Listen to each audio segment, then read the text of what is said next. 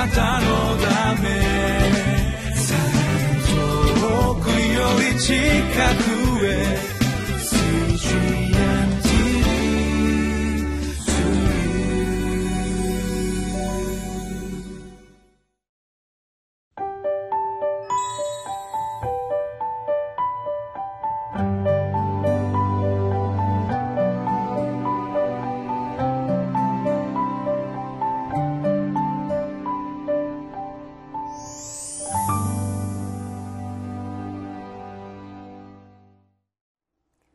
習志野キリスト教会の山田泉です。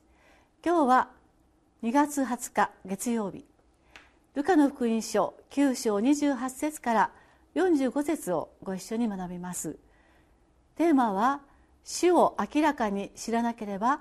何もすることができませんというテーマです。今日も私たちは神様に招かれてそして神様の見舞いにこのように集えることを感謝いたします。神様は私たちを日々招いてその身元に置いてくださろうと御声をかけていてくださっています。私たちは身も心も本当の意味で神様に近づくために今日もご一緒に御言葉を読んでまいりましょう。学んでまいりましょう。ご一緒にまず御言葉からお聞きいたしたいと思います。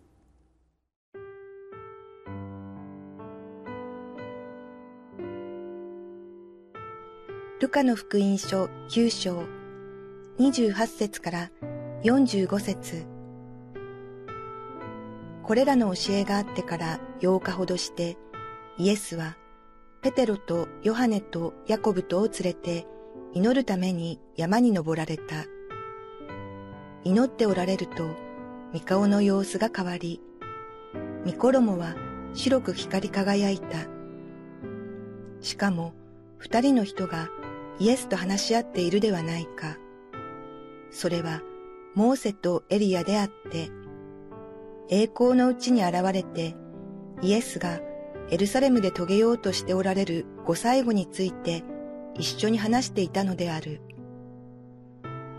ペテロと仲間たちは眠くてたまらなかったが、はっきり目が覚めると、イエスの栄光とイエスと一緒に立っている二人の人を見た。それから二人がイエスと別れようとしたとき、ペテロがイエスに言った。先生、ここにいることは素晴らしいことです。私たちが三つの幕屋を作ります。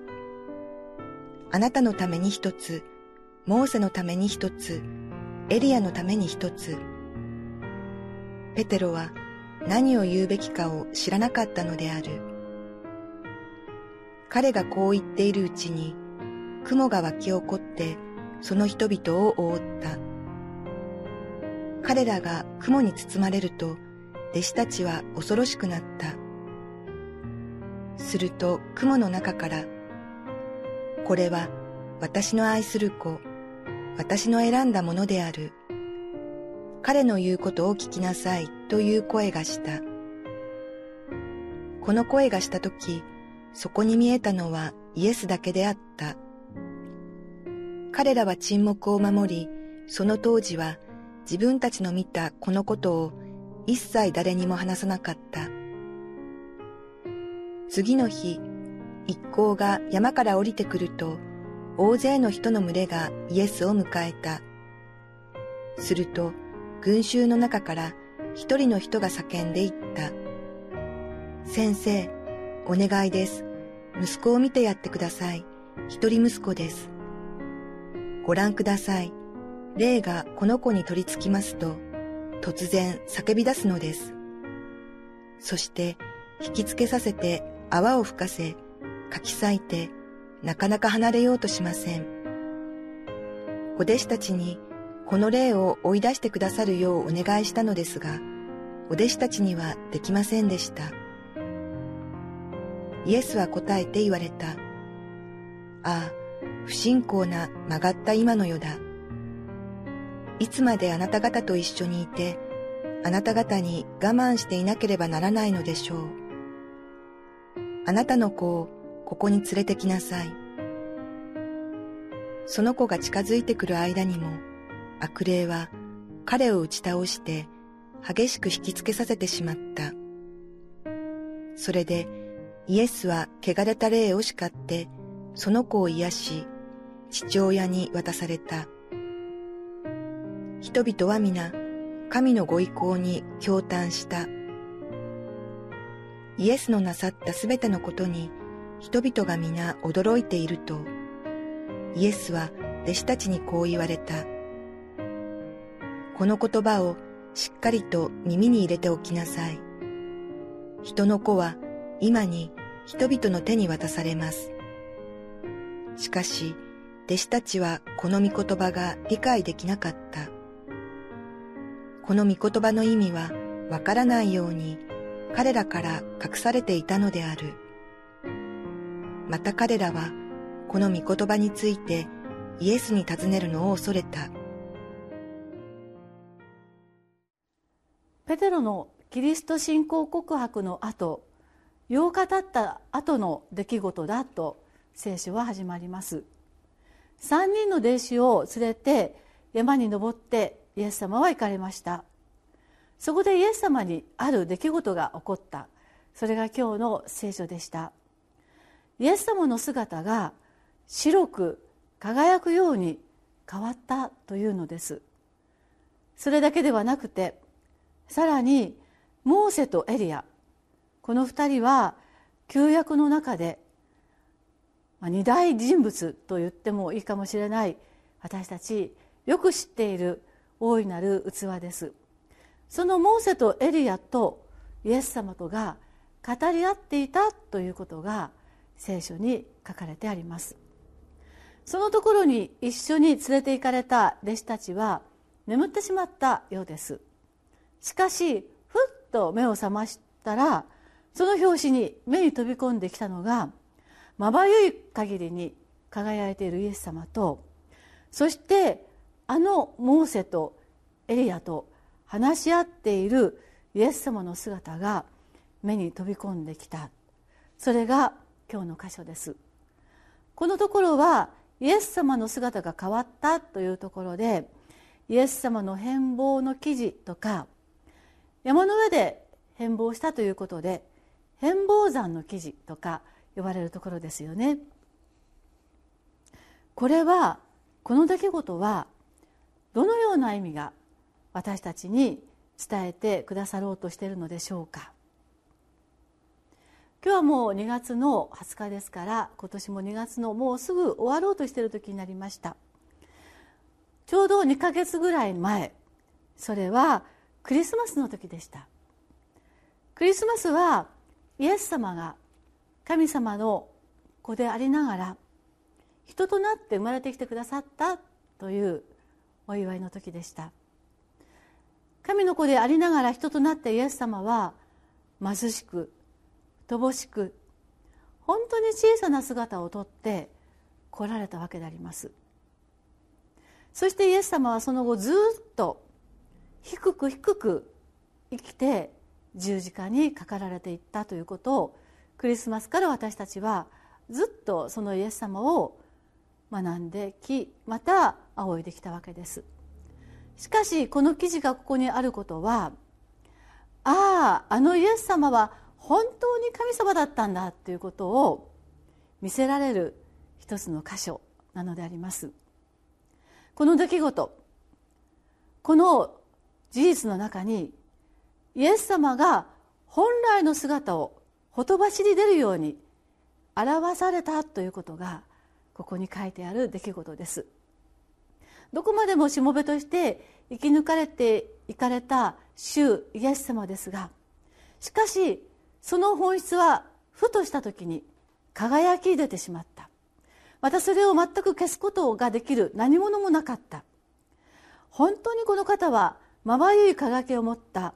そして普通では考えられないような出来事のさなかの中にお立ちすることがならできる神様であるということ。それを私たちがほんの瞬間垣間見たその出来事がここにあります。しかもイエス様が輝いたその時はこの2人の偉大な人物旧約の人物と十字架のことを話していた時だったんです。31節を見てください。栄光のうちに現れてイエスがエルサレムで遂げようとしておられる最後について一緒に話していたのである。あの悲惨な十字架は輝く神の子だけができまた輝く神の子がなさる神様の恵みの御業だったんだということを私たちは知らされます。私たちが信じている神様はこのようにほとばしるほどの誠の神であるということ。私たちは低くへりくだる死をいつも見ておりますがしかしまた輝きを隠し得ない誠の神を私たち私たちは信じ祈っているということをこの朝本当に感謝したいと思います。しかしこの今日与えられた聖書の箇所はそこで終わりません。その後私たちはがっかりするような出来事の話を聞くことになります。それは38節からであります。少しお読みいたします。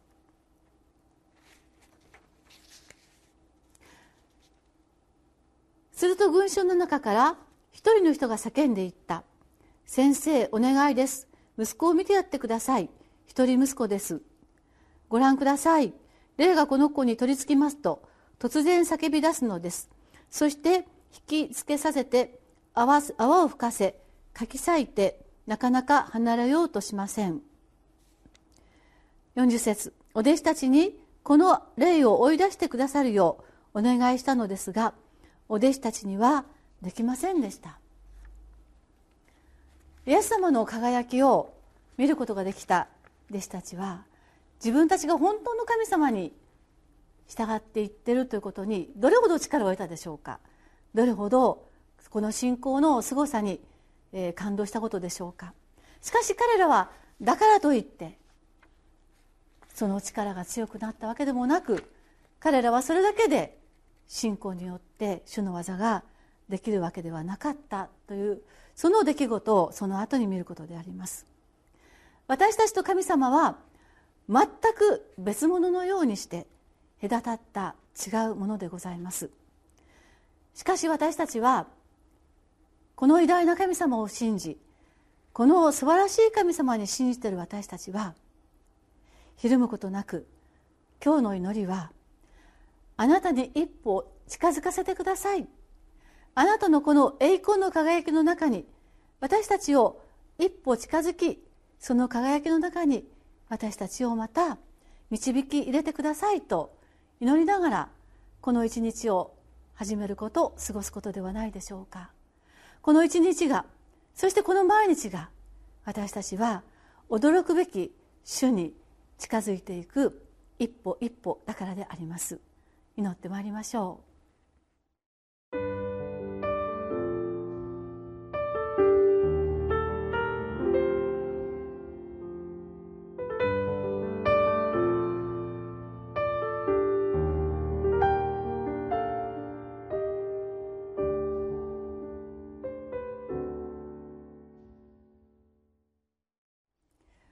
様は今日のテキストのところでご自分が十字架を受けられるという十字架予告の2回目までを語っておられます。しかしその語った言葉をこのように表しています。お読みいたしますけれども45節です。しかし弟子たちはこの御言葉が理解できなかった。この御言葉の意味はわからないように彼らから隠されていたのである。この隠されていた分からなかった御言葉言葉とは主イエス様ご自身の十字架にかかられるという十字架の予見の言葉の言葉で言葉のことでございます。私たちは十字架が分かるというのは私たちの知恵や私たちの経験ではありません。それはその部分では隠されて到底知るには至らないことでございます。輝く主イエスに近づくそして十字架の主イエスに近づくには精霊を私たちがいただくことが必死の必要なことでございます。今日私たちは輝く主に近づくために十字架の主にそのことをしっかりと受け止めることができるようになるために精霊を祈って私たちに隠されずに見させてくださいと祈ることが大事なのです。お祈りいたしましょう。天の神様ほとばしいずるように主ご自身の栄光の姿が輝き出たイエス様の出来事を今日ご一緒に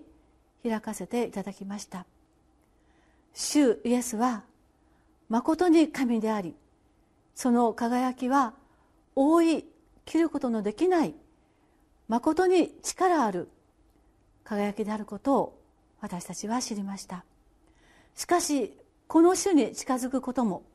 また十字架の死をしっかりと受け止めることも私たちの素のままでは隠されている程遠い神の奥義でございます。主をどうぞ今日私たちに精霊を豊かに豊かに注いでくださってあなたの輝く主のそばへと一歩近づかせてくださいます。一日にしてください。